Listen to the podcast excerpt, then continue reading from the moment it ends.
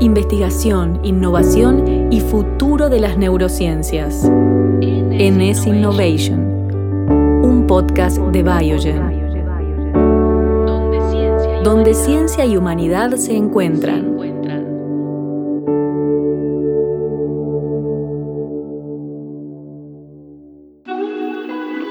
Bienvenidos al NS Innovation Podcast. Mi nombre es Martina Rúa y en este espacio vamos a compartir y analizar lo que nos deja el NS Innovation 2021 organizado por Biogen. ¿Qué es el NS Innovation? Un evento anual que reúne a la comunidad técnica y científica que trabaja en el campo de la neurociencia. Es una oportunidad de amplificar los hallazgos y las investigaciones de biotecnología para transformar la vida de los pacientes con enfermedades neurodegenerativas. En el episodio de hoy hablaremos de la esclerosis múltiple, una enfermedad neurodegenerativa crónica que afecta a más de 2.500.000 personas en el mundo. Causa la pérdida de mielina, el envejecimiento prematuro de las células del sistema nervioso, que generan dificultades en el habla, en la movilidad y en la vista. En este episodio, los científicos explican la importancia del microbioma intestinal en el desarrollo de enfermedades neurológicas como la esclerosis múltiple. La doctora Sandra Paipilia Monroy, gastroenteróloga y pediatra especializada en la influencia del ecosistema intestinal en la salud, explica qué es el microbioma y cómo se conforma. El ser humano es un superorganismo, un superorganismo que contiene un genoma humano y una serie de comunidades microbianas que tienen sus propios genes, proteínas y metabolitos que conforman diferentes ecosistemas. La función principal del microbioma es actuar como un bioreactor. Interviene en diferentes funciones fisiológicas del cuerpo humano y aquí quiero resaltar el papel importante que tiene en el mantenimiento de la barrera mucosa intestinal y la regulación del sistema inmune local y sistémico. ¿Cómo se conforma este microbioma intestinal? Este microbioma tiene una serie de influencias externas que van a favorecer su conformación. Desde el mismo momento en que se da la concepción, factores de la madre, factores genéticos empiezan a jugar un papel importante. Luego, al momento del parto, el tipo de parto, la edad gestacional, las experiencias que tiene este niño, el tipo de alimentación, si recibe o no lactancia materna, que es de los factores más importantes en la modulación de la conformación del microbioma intestinal, la localización geográfica donde se desarrolla el uso de medicamentos, especialmente de antibióticos, las experiencias personales que tiene cada individuo frente a estados de salud y enfermedad, llevan a la conformación del microbioma intestinal. Podemos decir entonces que el microbioma es un sistema microbiológico complejo que tiene más de 3 millones de genes, superando en más de 10 veces el número de genes que tiene el cuerpo humano y es responsable de la salud del huésped con cooperación de la barrera mucosa intestinal y del sistema inmune asociado a la mucosa. El doctor Sergio Baranzini, neurólogo de la Universidad de California, San Francisco, detalla los antecedentes en investigación que llevaron a establecer una importante relación entre microbiota intestinal y esclerosis múltiple. Tal vez el estudio más eh, llamativo hasta la época fue el, de, eh, el que mostró Harmut Eckerle y su grupo en Max Planck en, Alemania, cuando trataron eh, a ratones en forma, los, mantuvieron de forma estéril, en una burbuja prácticamente sin contacto con el exterior. Y estos son ratones genéticamente modificados que a lo largo del tiempo empiezan a desarrollar la, eh, eh, eh, el IAI. Y lo que vieron fue que cuando los ratones los mantenían en, en, esterilidad, los ratones no desarrollaban la enfermedad. Mientras que el grupo de ratones que estaba en un ambiente convencional, el 80% luego de un tiempo desarrollaba la enfermedad. Y estos mismos ratones que se mantenían estériles, cuando los colonizaban con microbiota de otros ratones que, que vivían en, en, en, la condición natural, adquirían nuevamente la capacidad eh, de, desarrollar esta respuesta autoinmune. Entonces, eso fueron en cierta forma las cosas que nos eh, motivaron nosotros a, intentar establecer cuál era el rol del microbioma en esclerosis múltiple, en humanos.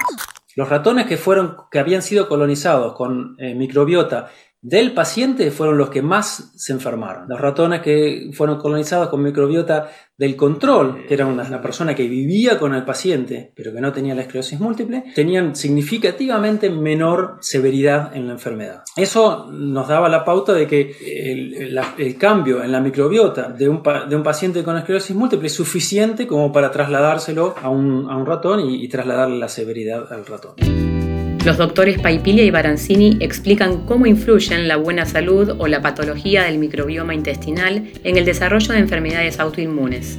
El microbioma humano realmente modifica o tiene la, eh, potencialidad de modificar las respuestas inmunes eh, en, el huésped, en los humanos, y es realmente la eh, interacción entre el efecto del microbioma y el genoma lo que determina una respuesta inmune saludable, como el caso que se muestra arriba, o patológica en el caso de que eh, haya una disbiosis intestinal de tal forma que se produzca un imbalance entre las respuestas inmunes patogénicas o proinflamatorias y las respuestas inmunes eh, inmunoregulatorias, que en este caso están representadas por las poblaciones de linfocitos T reguladores. Este microbioma intestinal, cuando se encuentra en equilibrio, es decir, en homeostasis, eh, vamos a encontrar que se refleja en la membrana mucosa intestinal que no permiten el paso de antígenos ni de toxinas hacia la parte interna de la membrana mucosa intestinal y digamos este es el escenario ideal. Cuando se dan los estados de disbiosis por un desequilibrio que se da en el ecosistema del intestino donde proliferan patógenos o hay disminución en la diversidad o en la riqueza del ecosistema o el otro escenario cuando se pierden algunos géneros o eh, especies en forma definitiva van a suceder cambios a nivel de la mucosa eh, intestinal, convirtiendo el intestino en una superficie permeable que va a permitir eh, que se pierda la mucina, que es la primera capa de defensa no inmune, y se abren las em, uniones estrechas, permitiendo el paso de antígenos y de patógenos o de mensales a través de esas uniones estrechas. Van a tener una comunicación y una interacción con el sistema inmune asociado a la mucosa y van a desencadenar una respuesta inflamatoria donde todas las citoquinas y toda esta cascada de inflamación va a a pasar a través del torrente sanguíneo y van a generar diferentes expresiones de enfermedad de acuerdo a la susceptibilidad individual de cada ser humano y como podemos ver, una de estas puede ser el desarrollo de la enfermedad autoinmune. La ciencia viene demostrando que la alimentación y especialmente la leche materna son fundamentales en el desarrollo de un ecosistema intestinal saludable. Doctora Sandra Paipilia.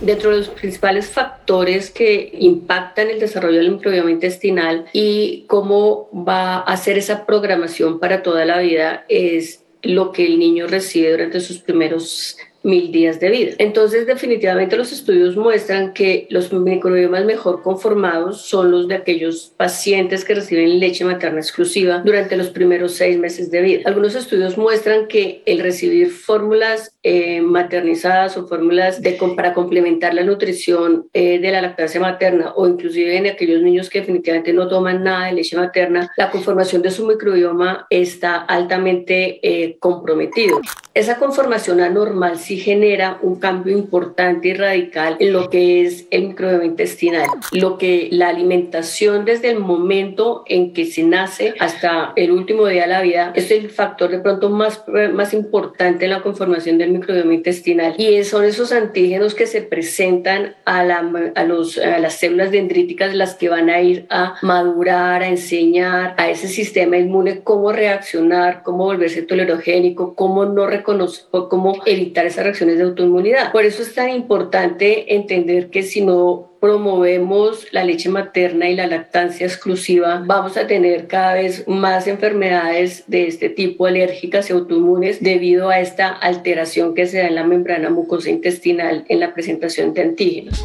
El doctor Jorge Corriale, jefe del Servicio de Neuroinmunología y Enfermedades Desmielinizantes de FLENI en la Argentina, describe los fenotipos de la esclerosis múltiple y dialoga con el doctor Balanzini sobre lo que revelan las últimas investigaciones en la relación entre microbioma y Claramente tenemos diferentes fenotipos de esclerosis múltiple, tenemos formas que son abrotes y remisiones, que teóricamente suelen ser, entre comillas, más benignas, y tenemos formas progresivas en donde el individuo indefectiblemente va progresando en su déficit y en su discapacidad. Entonces, todavía no sabemos qué es lo que condiciona el desarrollo de una forma o de otra, y en función de lo que estamos eh, viendo en, el estudio este multinacional que presentó Sergio, tal vez esto nos pueda dar una llave para empezar a entender qué es lo que sucede y por qué unos individuos desarrollan una determinada forma clínica y otros individuos desarrollan otra. Entonces la pregunta creo que para Sergio, preguntarle si cree que con los datos que tenemos hasta ahora del consortium podemos llegar a empezar a entender un poco más si el microbioma tiene algún impacto en el condicionamiento de una forma clínica u otra. Sergio, ¿cuál sería tu comentario, tu opinión al respecto? En nuestra experiencia, por los experimentos que hemos hecho hasta el momento relativamente con, poblaciones limitadas de pacientes, nuestros estudios preliminares sugieren de que hay una diferencia entre el microbioma de pacientes con esclerosis múltiple remitente recurrente y aquellos que tienen eh, un subtipo progresivo. Eh, eso lo encontramos desde el punto de vista estructural en el microbioma, o sea, secuenciando el DNA de, las bacterias de pacientes con, esclerosis múltiple remitente recurrente y comparándolo con el eh, microbioma de pacientes con enfermedad progresiva, vemos que existen diferencias significativas entre los géneros de bacteria de uno y de otro. La anticipación es que evidentemente sí, encontramos una, una diferencia que va a requerir, por supuesto, estudios adicionales y confirmación en, en, otras poblaciones, pero inicialmente podemos decir que sí que hay una diferencia en el microbioma entre uno y otro. La quinta edición del NS Innovation mostró la importancia del ecosistema intestinal en el desarrollo de enfermedades neurodegenerativas. Los especialistas presentaron investigaciones que avalan que los antibióticos, ciertos factores ambientales y genéticos, pero sobre todo la alimentación y el consumo de leche materna, determinan la predisposición de una persona a desarrollar enfermedades autoinmunes como la esclerosis múltiple. Esto fue NS Innovation un podcast de Biogen, donde ciencia y humanidad se encuentran.